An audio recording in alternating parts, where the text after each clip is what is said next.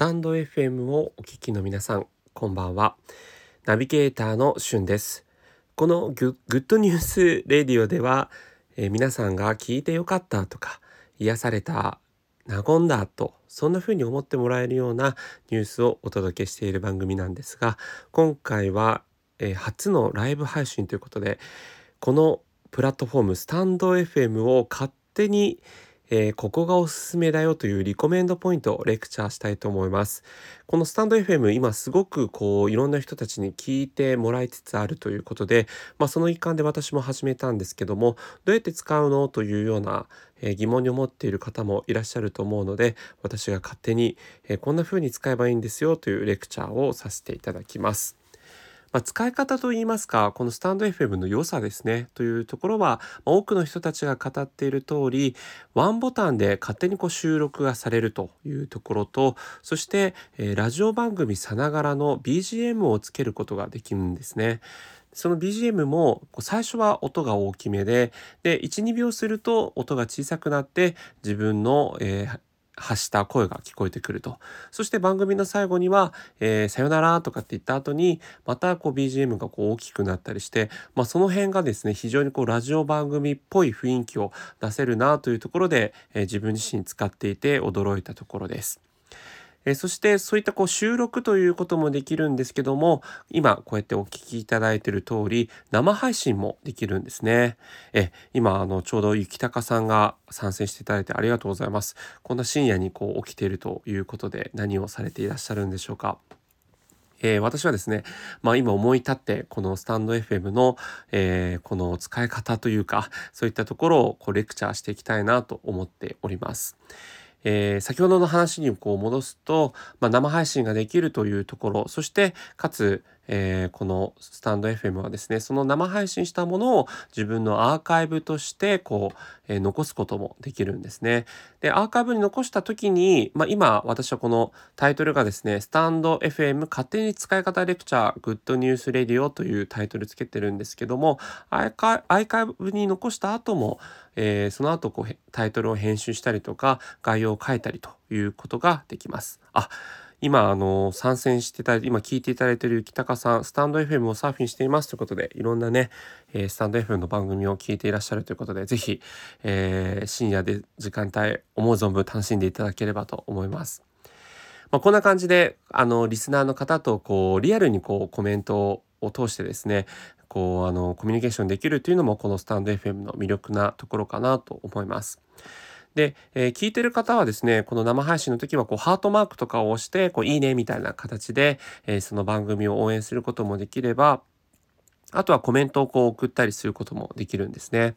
でそしてこうアーカイブの機能のえー、まあ普通のこう収録の番組では実際にこう、あのー、紙飛行機のマークがありましてそれがレター機能というものなんですけどもその配信している人にダイレクトメールみたいな形で、えー、その番組のこう感想とか、まあ、もしくは質問とか、えー、そういった部分のところをこう配信できるというようなえー、送れるとダイレクトメールみたいに送れるというところもこう他のそうですね。あのー、ラジオ系アプリにはなかなかない機能なのかなというふうに思います。あ、送りバンド社長高山洋平さん参戦していただいてありがとうございます。そしてアルバムさんですかね。えー、深夜の時間帯に聞いていただいてありがとうございます。まあ、こんな感じでこう誰がこう入室したかみたいな部分のところも、えー、リアルにこうですね配信している人にはこう見えてくるというところがありまして、まあ、そういったこうあの参加してくれたね方々とコミュニケーションを取るということもできます。皆さんね今この2時もう24分という深夜の時間帯 何をされてるんでしょうかね。はい。ということで、スタンド FM、えー、そういったこう生配信、そして収録という2つの機能があるんですけども、リスナーの人たちもダイレクトメールという、まあ、ダイレクトメールではなく、えー、スタンド FM ではレター機能というものがあったりとか、まあ、もしくはこうコメントを直にえー、つけることができると。で、その UI がですね、まあ、使い、UI という使い勝手ですね、デザインが非常にこう洗練されていて、あのー、直感的に、えー、使えるというところも、このスタンド FM の魅力かなと思います。あの、実は私自身、ラジオ系アプリのあの他のアプリですね、えー、結構ダウンロードして、まあ、自分自身が聞いたりとかもしくはこう配信していることもあるんですけどまああのー、正直このスタンド FM さんがお世辞抜きで一番こう使いやすくて洗練されているデザインかなと思います。またですね、こう配信している人たちも非常に魅力的でして、えー、ゆきたかさんが今ね、スタンド FM サーフィンしてますということなんですけど、どんな人を見つけましたでしょうかね。あの、私がこう見る限りでは、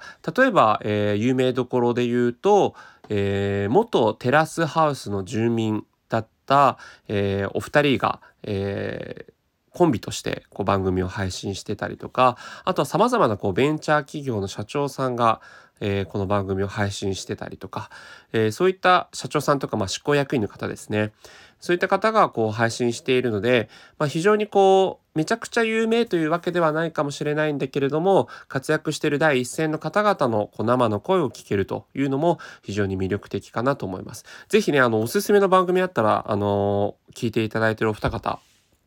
あの、ぜひ教えていただければと思います。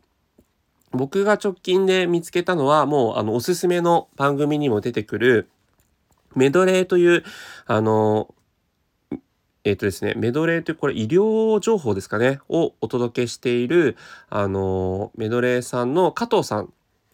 がですね、1分間お悩み相談室というタイトルでやってるんですけど、これが1分間じゃないんですね、全然番組は。じゃないんですけど、まあ、加藤さんのですね、独自のこうおすすめな、えー、お店だったりとか、もしくはですね、加藤さんの、えー、採用ですね、採用を担当されてるということで、えー、人材を採用する上でどういったところを見ているかというようなところを、えー、配信されてます。そのこう生のね、あのすごく伸び盛りなベンチャー企業の役員のこう生の声を聞けるというのは非常に魅力的なんじゃないかなと思います。この今ね、聞いていただいている方も、もし、あ、この番組おすすめですよっていうのがあれば、是非教えてください。で、実はですね、そのおすすめ番組を聞いているのはもう一つ理由がありまして、このスタンド FM はですね、SNS みたいな形の機能と同じく、自分自身がですね、こう、気に入ったっていう人はフォローすることができるんですね。で、フォローすると、えー、実はそのフォローしている人が新しい番組を配信した時に、えー、新しく番組配信したよという通知が来るようになってます。まあ、その通知ももちろんオフにすることもできるんですけども、えー、その通知が来るので、まあ、新しい番組を聞き逃しすることなく、えー、常に楽しむことができるという機能もあるんですね。なので、あの、どんどんどんどんですね、自分自身も、あ、これ面白いなと思う番組フォローさせていただいてるんですけど、まあ、ともすればお互いこうフォローし合ったりとかして、で、えー、実際にですねお互いの番組にこう出演するなんていう使い方も今後発生してくるんじゃないかなというふうに思います。ということで今聞いていただいている方にこの番組面白いですよというようなものがあれば、えー、ぜひ教えていただければなというふうに思います。ということでつらつらと喋ってきましたけれどもスタンド FM の勝手に、えー、リコメンドポイントですね。使い方レクチャーというかリコメンドポイントをご紹介させていただきました。えー、もしね、よかったら、あのー、今後、えこの私の番組をフォローしていただいて、皆さんにとって役に立つ情報とか、あ聞いてよかったなと思う、え内容をお届けしていきたいと思いますので、フォローのほどよろしくお願いいたします。ということで、深夜の時間帯にお付き合いいただきましてありがとうございました。またお会いしましょう。Have a nice day!